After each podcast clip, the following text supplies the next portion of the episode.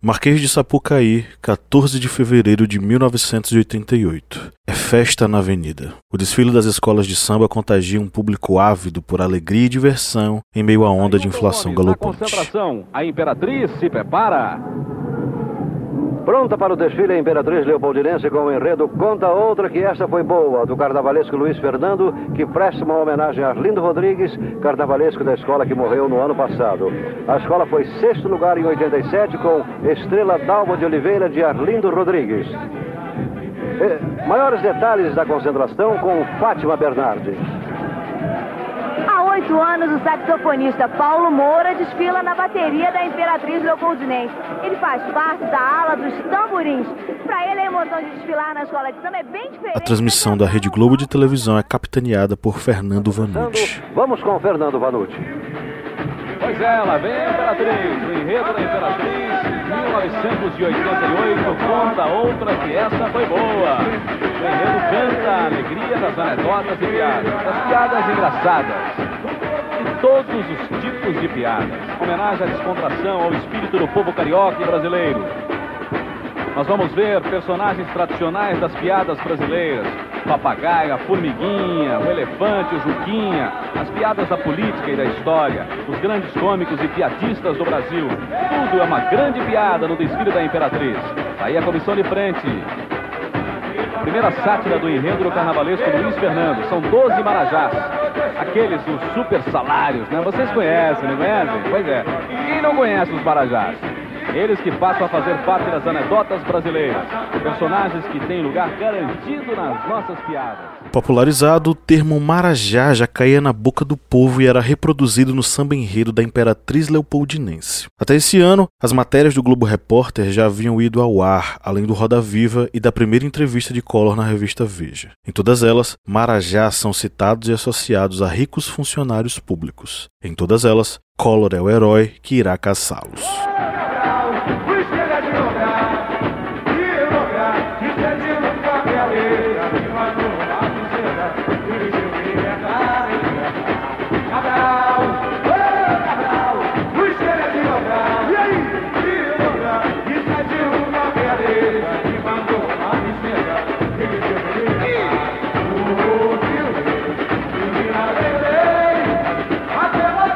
Carro abre alas agora. É uma festa satírica sobre a crise violenta que assolava os bolsos da maioria esmagadora da população brasileira. E de fato, o carnaval sempre foi esse espaço da sátira, do absurdo elevado à categoria de risível. Rir, no caso, sendo uma das raras armas disponíveis à população contra os de cima. Muitas das fantasias que aparecem na transmissão do desfile fazem alusão aos turbantes e vestimentas dos marajás. É necessário que essa simbologia seja levada em conta nesse momento. Ela representa a vitória do discurso construído por Collor através dos mecanismos de comunicação com os quais construiu as pautas que lhe deram evidência a nível nacional. Assim como a Imperatriz, a Mocidade Independente de Padre Miguel trouxe os marajás em seu enredo. Os desfiles de 1988 terminariam com o rebaixamento da Imperatriz e o desempenho mediano da Mocidade. Os enredos vitoriosos daquele ano tratariam do centenário da abolição da escravatura no Brasil.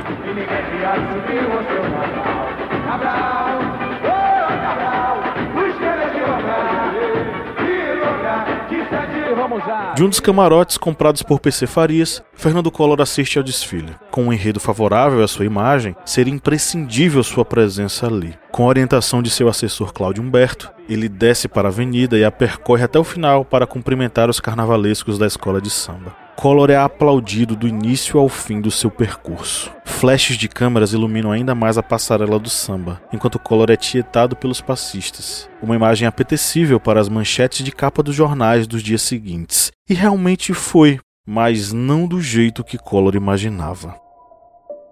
Na edição de 17 de janeiro de 1988, na página 3 do Jornal do Brasil, uma foto de um Collor sorridente acenando para o público estampou a matéria de Ricardo Boechat, intitulada, entre aspas, SNI espiona Collor e o compara a Al Capone e Goebbels.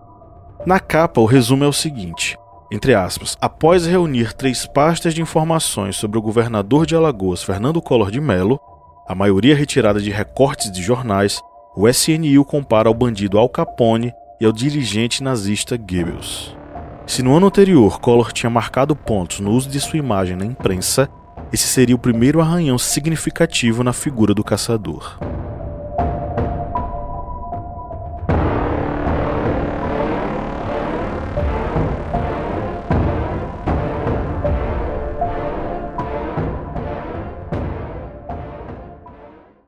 O ano de 1988 seria fundamental para Collor. Seu projeto político, que visava a escalada ao Palácio do Planalto, passava pela construção e venda de sua imagem como um nome forte no contexto das eleições de 1988. Como pudemos ver até aqui, a máquina de propaganda começou a ser utilizada por ele em sua campanha para governador, em 1986, e este momento marca a gênese de sua relação com a publicidade política. Ela será fundamental em 89, durante a campanha presidencial. Além disso, a TV representou um impulsionamento fundamental para que Collor pudesse entrar na casa de muitos brasileiros. Como falamos no episódio anterior, as pautas criadas por ele enviadas à Globo geraram uma série de reportagens e matérias veiculadas no Globo Repórter, o que popularizou o termo Marajá e a imagem do governador de Alagoas como caçador que estava moralizando o empreguismo e a corrupção em seu estado. Contudo, não podemos esquecer de outro estratagema utilizado por Collor: suas aparições na imprensa escrita, em especial a revista Veja, que foi um dos veículos que colaborou para a fabricação da ideia de um Collor caçador de marajás, sendo inclusive este o título de uma das capas publicadas neste período. Ele precisava de palco e luzes, precisava ter seu nome reproduzido na boca de um grande número de pessoas no país, precisava ser visto como alguém capaz de conduzir o país. Mas como fazer isso? Bom, o caminho foi longo, mas vinha sendo pavimentado há anos. E, tão perto das eleições presidenciais de 89, Collor precisaria de uma estratégia ainda mais acurada para conseguir o que queria. Das manchetes nos jornais, as bravatas nas capas de revista, do samba enredo da Imperatriz Leopoldinense no Carnaval de 88 às disputas eleitorais de 89, vamos acompanhar os caminhos que conduziram Fernando Collor de Mello ao segundo turno da campanha presidencial no Brasil. Eu sou Pablo Magalhães e este é o terceiro episódio da primeira temporada do Audiodoc do podcast Historiante.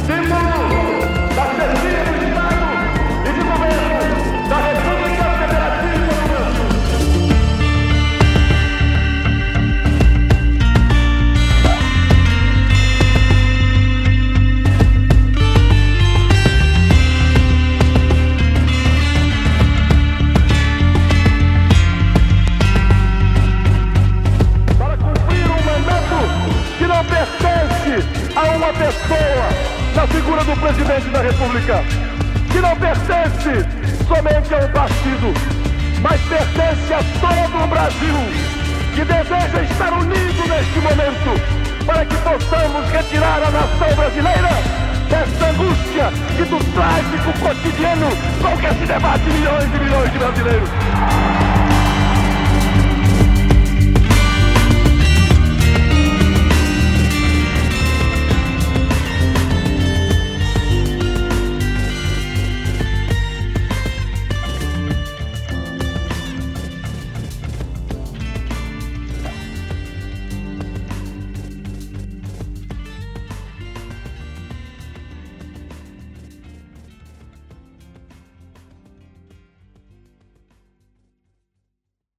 Collor queria a presidência. Isso está claro até aqui. Seus atos foram guiados por essa meta. Com essa ideia na cabeça, viajou com um grupo de pessoas próximas para a China no final de 87, e se até aquele momento ele repetia que não era candidato, em retornando ao Brasil, começou a articular meios para que isso fosse viável. Uma das primeiras pessoas consultadas foi Marcos Antônio Coimbra, sociólogo, sócio do Instituto de Pesquisas Vox Populi e amigo de longa data dos Collor de Mello. Collor já havia confidenciado seu desejo em concorrer à presidência com amigos próximos e não apenas concorrer, mas ganhar o pleito. A proximidade familiar entre Collor e Coimbra permitiu que as conversas fluíssem, ao ponto de o governador alagoano encomendar pesquisa para aferir a possibilidade de uma candidatura. Com 100 perguntas em janeiro de 88, o Vox Populi aplicou o questionário que abordava questões como, entre aspas, acha bom que o candidato vá à missa? O candidato deve dirigir o seu próprio carro? O candidato deve fazer esportes? Há importância em que o candidato seja divorciado? A mulher do candidato deve trabalhar? O resultado da pesquisa foi que, no imaginário popular daquele ano, havia espaço para uma possível candidatura de Collor de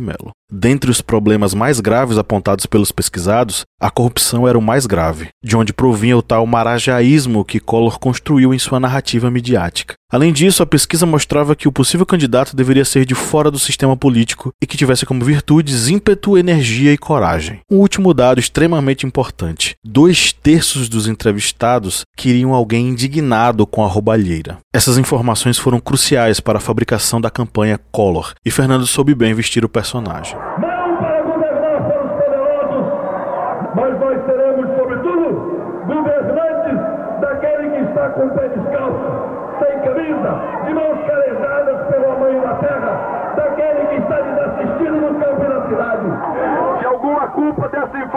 Existir, essa culpa é do atual presidente da República, corrupto e incompetente. É ele que, ao invés de estar se preocupando em acabar com essa inflação, ao invés de estar se preocupando em colocar na cadeia os corruptos, ao invés de estar se preocupando em construir casas para o povo trabalhador e pagar melhores salários, ele fica se preocupando em criar dificuldades processo democrático finalmente se consolide e se cristalize na alma. O que definitivamente não estava em seus planos era permanecer em Alagoas.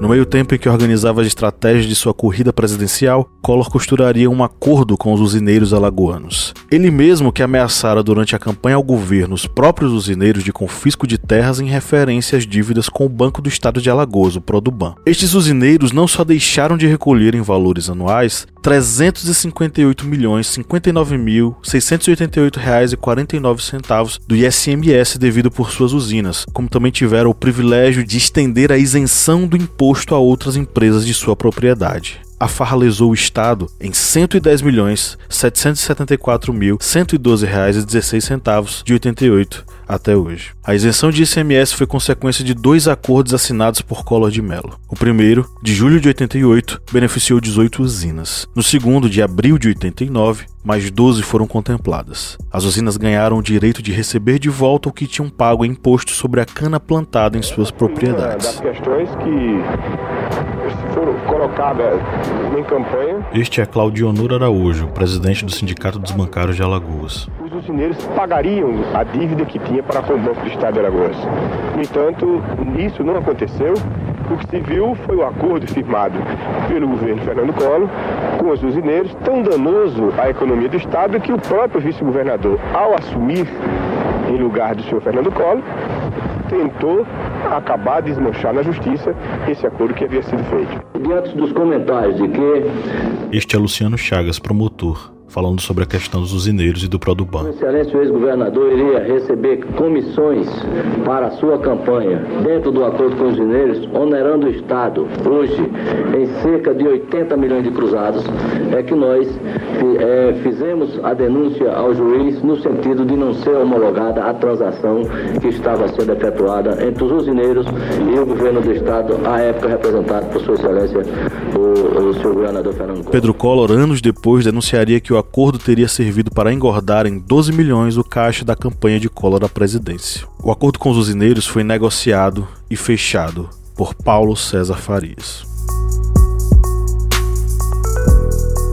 A quebra do Produban acompanhava um caos econômico em Alagoas. Essa situação porque não tem dinheiro para pagar o povo e ele tá... Esta é uma funcionária pública não identificada na fila de pagamentos. Ele está levando dinheiro para fazer a campanha política lá fora. Ele está fazendo a campanha às custas da gente. A promessa de reforma agrária foi uma das bandeiras de Collor na campanha para governador. Contudo, seu acordo com os usineiros representaria um passo completamente oposto nesse aspecto. Ele prometeu, há muitos anos que ele promete isso. Estas falas são de alguns populares sem terra falando sobre a promessa de reforma agrária. E que se ganhasse para governador, a prioridade dele era essa, de favorecer a reforma agrária no estado, mas só que isso não aconteceu não. E que aqui ainda ninguém recebeu nada dele. Depois a gente mudou aqui agora, estamos nessa fazenda, chega a polícia lá de três regiões, faixa dos 50 policiais foram, falaram pra gente que tinha ido lá reivindicar, tinha, procurando armas, que a gente eram grupos de bandido. Onde a gente conhece, sabe muito bem onde é que tem vários grupos de bandido por aí, ninguém, eles nunca vão lá procurar. Eles lá com a gente, o que as armas que encontraram lá, tomaram a força da gente trabalhar, que é um, um instrumento de trabalho que a gente tem. Tomaram machado, tesoura das mulheres, que as, as mulheres usam para costurar algumas coisas, alguma roupa das crianças, né? Até as tesouras. As mulheres foram reclamando, eles falaram que se elas reclamassem muito, cortaria a língua das mulheres. A polícia chegou, foi com, a, foi com a ignoração, todo mundo caindo derrubando de cangaço, só aqueles que davam uma palavra, ele, e, com custo de, da, das pingadas nos pinhais, teve, teve cidadão aqui... Um dos casos mais relevantes é o do conjunto Virgem dos Pobres, na Vila Brejal, em Maceió. Com 3 mil casas construídas, a obra não dava conta de tantas famílias em situação de rua. Paralelamente, coexistia uma favela de lona com cerca de 3 mil pessoas vivendo em situação de completo abandono casa, já ganhou para governador, agora está é para a presidência. E nós aqui num sofrimento desse. O que, é que a gente vai fazer mais? Ele não prometeu. Tá gelado, tudo voltou para o Fernando de Collor, olha o resultado que ele fez com a gente. Deixou a gente numa miséria dessa, a barraca tudo caindo, tudo, tudo rasgando. E a gente. Prometeu casa e não saiu. É, tudo, dava tudo, dava tudo a gente, aí numa miséria dessa.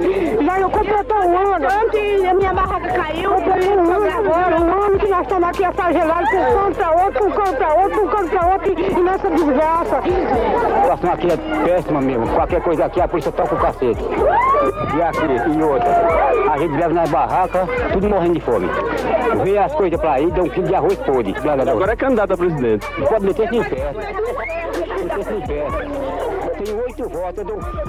Os problemas permeavam outras áreas, como a saúde. O material entra pelo mesmo lugar de saída. É uma contaminação que ele entra contaminado e sai contaminado, que ele está entrando pela mesma porta de saída.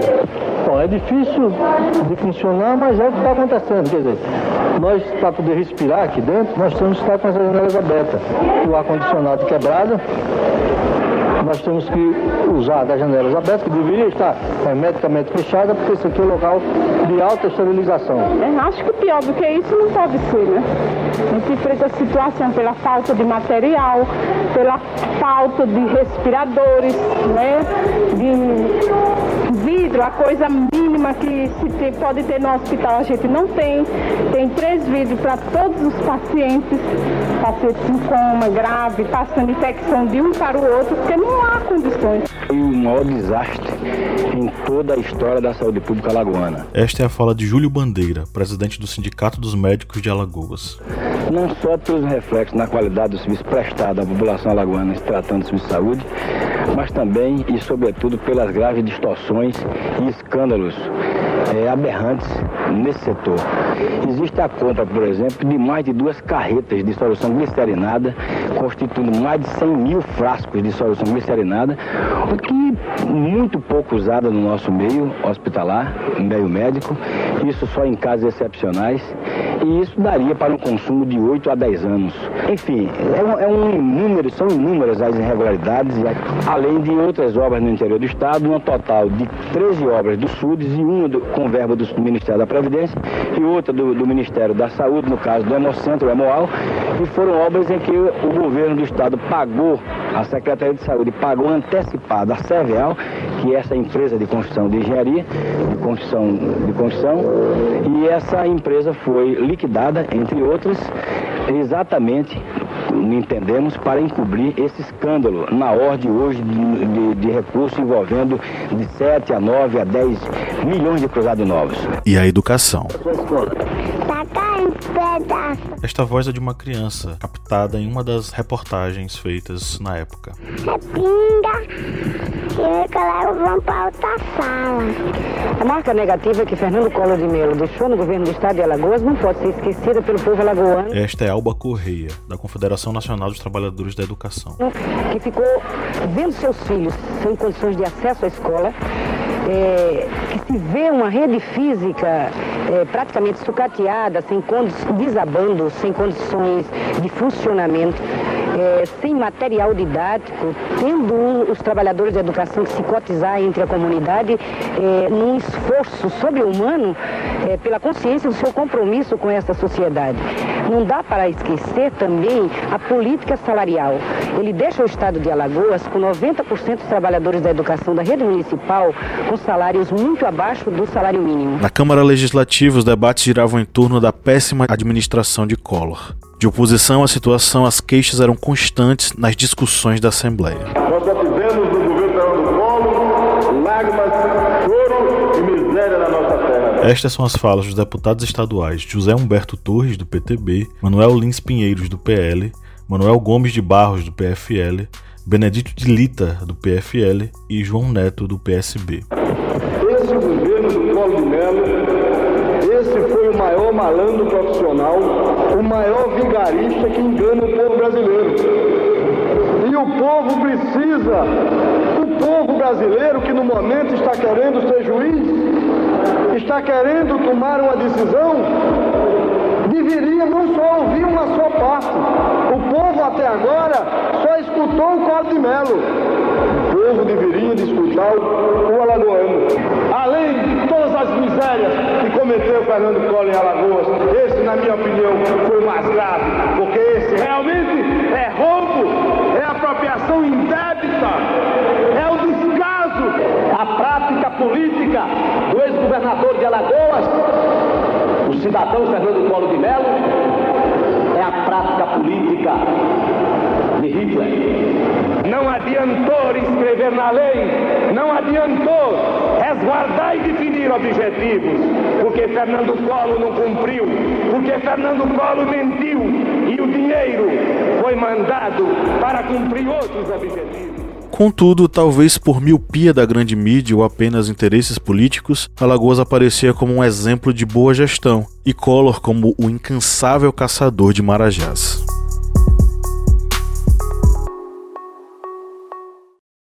É imprescindível, obviamente, deixar claro que o responsável por essa discrepância entre o real e o reproduzido era o próprio Collor. Lembremos, sua atuação na construção e sugestão de pautas compunha uma de suas estratégias para a fabricação e viabilização de seu nome como presidenciável. E talvez aqui possamos compreender melhor como a capa do Jornal do Brasil, que surpreendeu Collor no dia 17 de fevereiro, uma quarta-feira de cinzas, causou um arranhão considerável no espelho de Narciso.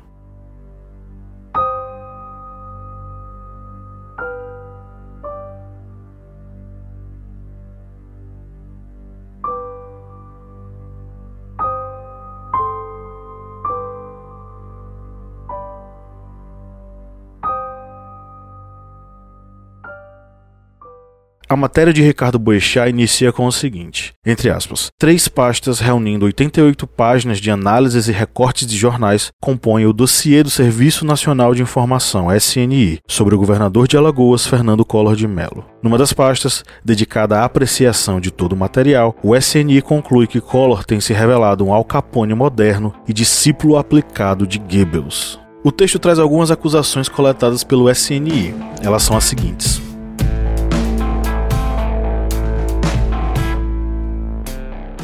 Que as empresas Arnon de Melo deviam 700 mil cruzeiros em contas vencidas à Companhia de Energia Elétrica de Alagoas, e Collor, em seis meses de governo, autorizara quase 1,4 milhão de cruzeiros em diárias de viagens para auxiliares que, de acordo com a Comissão Especial de Inquérito estabelecida em 83, havia prática de empreguismo e desvio de recursos públicos durante a gestão de Collor à frente da Prefeitura de Maceió. Segundo o SNI, essa prática gerou a criação da primeira classe de Marajás de Alagoas que pagou funcionários de sua empresa com dinheiro da prefeitura, desviou verbas oficiais para festas eleitorais, triplicou o quadro pessoal do município e lesou funcionários com descontos de seguros em folhas de pagamento que patrocinou o favorecimento da firma Impletec, comprada pelo Estado em situação pré-falimentar, fez acordo para a manutenção dos salários dos ditos marajás, estaria envolvido em assassinatos políticos, encampou irregularmente empresas de ônibus e desviou 410 milhões de cruzeiros em verbas federais que havia gastado 10 vezes mais recursos em propaganda pessoal do que com saneamento e medicina, e que essas somas viriam de uma verba secreta.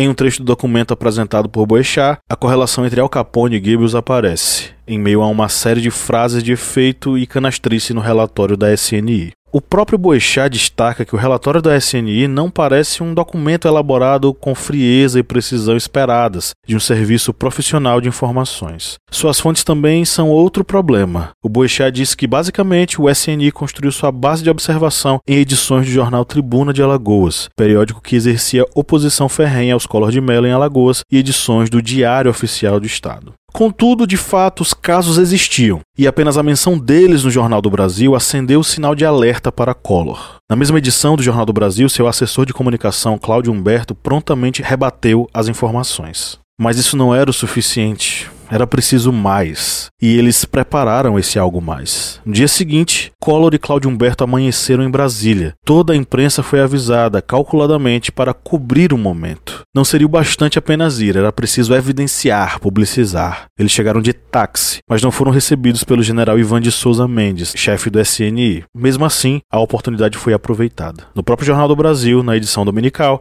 a matéria, entre aspas, dossiês secretos já não metem medo em políticos, trazia uma foto em destaque de Collor e falas suas como, entre aspas, o SNI não pode pairar acima dos cidadãos e os brasileiros precisam mostrar que já não têm medo, recebem um destaque nos parágrafos iniciais da matéria. Mas o que chama a atenção é a conclusão que o jornal lança, de que, entre aspas, Collor de Mello contribuiu de alguma forma para a desmoralização de uma arma que tem sido utilizada com certa frequência pelo governo da nova república. Collor e Cláudio Humberto não só conseguiram neutralizar os efeitos da divulgação dos escândalos de corrupção em Alagoas, eles capitalizaram em cima do caso e Collor saiu como defensor da democracia contra Sarney.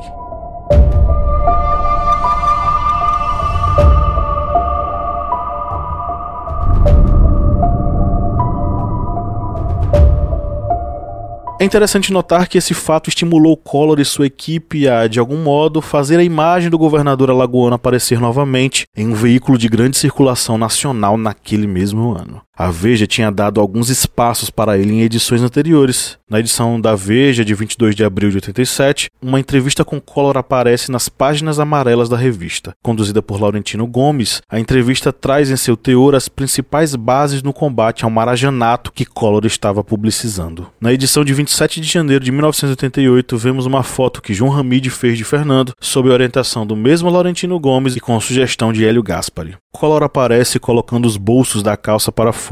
Alagoas estaria sem dinheiro porque os repasses federais não teriam sido feitos. O motivo? A incansável batalha de Collor contra Sarney. Entre aspas, Alagoas está com bolsos vazios, é a frase a ele atribuída na matéria que segue falando sobre a situação financeira dos estados, alguns supostamente beneficiados por apoiarem mais um ano de mandato de Sarney na presidência, outros supostamente prejudicados por fazer oposição, caso do alagoano. Mas ainda era preciso algo mais, de maior destaque. Pouco mais de um mês então, seria produzida uma das capas mais icônicas do período. Collor de Mello, o Caçador de Marajás. Nela, Collor admite sua candidatura à presidência, citando que queria ser como outro alagoano, Deodoro da Fonseca. O texto da matéria ironiza essa menção, ressaltando que, para ser como Deodoro, Collor teria que vestir farda e dar um golpe. Na mesma edição, adversários políticos dão sua opinião. Divaldo Suruagi, ex-governador alagoano, disse que, abre aspas, Collor é a maior farsa montada no Brasil, não passa de um fruto da mídia eletrônica, fecha aspas. Paulo Maluf também teve a fala reproduzida na matéria. Eu votaria em Collor para presidente, ele diz entre aspas. Uma pesquisa do Vox Populi é transcrita nessa mesma edição. Feita no Sul e Sudeste, Collor aparecia em segundo lugar, atrás apenas de Brizola, como o político mais admirado do Brasil. O mote da edição, contudo, era a recusa de Collor em obedecer ordem da justiça para que pagasse os benefícios constitucionais de funcionários do Estado.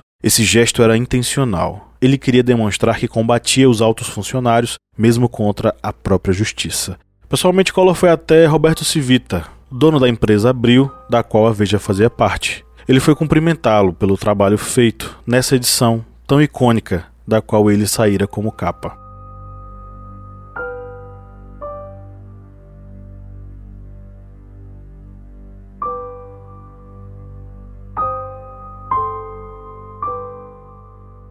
PMDB não lançaria Collor como candidato. Ele estava fora dos planos. Ulisses Guimarães, figura tradicional na política nacional, era o mais cotado para o pleito de 89. Sua história e seu capital político pesavam muito na decisão. Porém, isso não seria empecilho para a ambição de Collor. Sua aproximação com o Partido da Juventude, o PJ, proporcionou uma alternativa à sua própria candidatura. Ele fora convidado a compor o programa de televisão do partido pelo presidente, o Daniel Tourinho, que ligara pessoalmente para oficializar o convite. Sua aparição, contudo, foi embargada pela justiça e recortada pela metade. Políticos de outros partidos não poderiam integrar programas de um terceiro partido, segundo a legislação oficial. Mesmo assim, o Vox Populi aferiu que a censura teria sido boa para Collor. Os telespectadores acharam que Collor tinha sido proibido de falar porque, entre aspas, dizia verdades, incomodava o governo e que queriam impedi-lo de fazer denúncias. A relação entre o PJ e Collor se estreitaria ainda mais.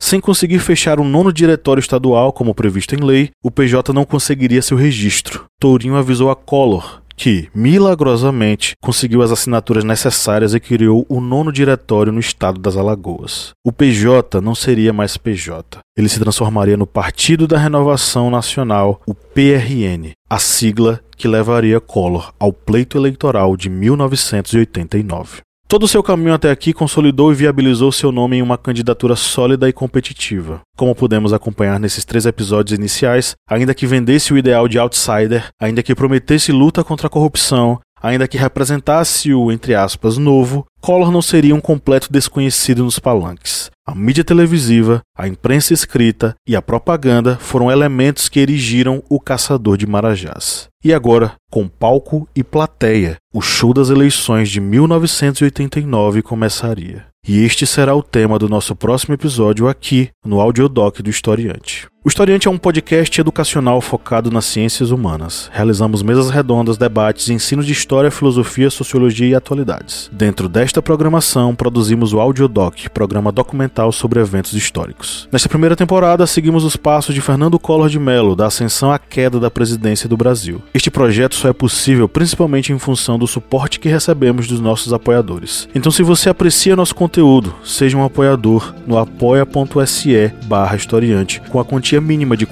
reais mensais. Além de nos ajudar na produção dos episódios, apoiadores têm acesso aos materiais extras do Audiodoc e demais vantagens exclusivas. Acompanhe novos episódios a cada domingo. Um forte abraço e até a próxima semana.